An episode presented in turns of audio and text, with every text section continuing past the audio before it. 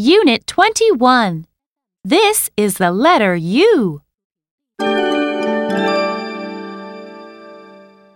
1. Trace the big U. Please count and trace with me. 1. U. A big U. U is for umbrella. U, U,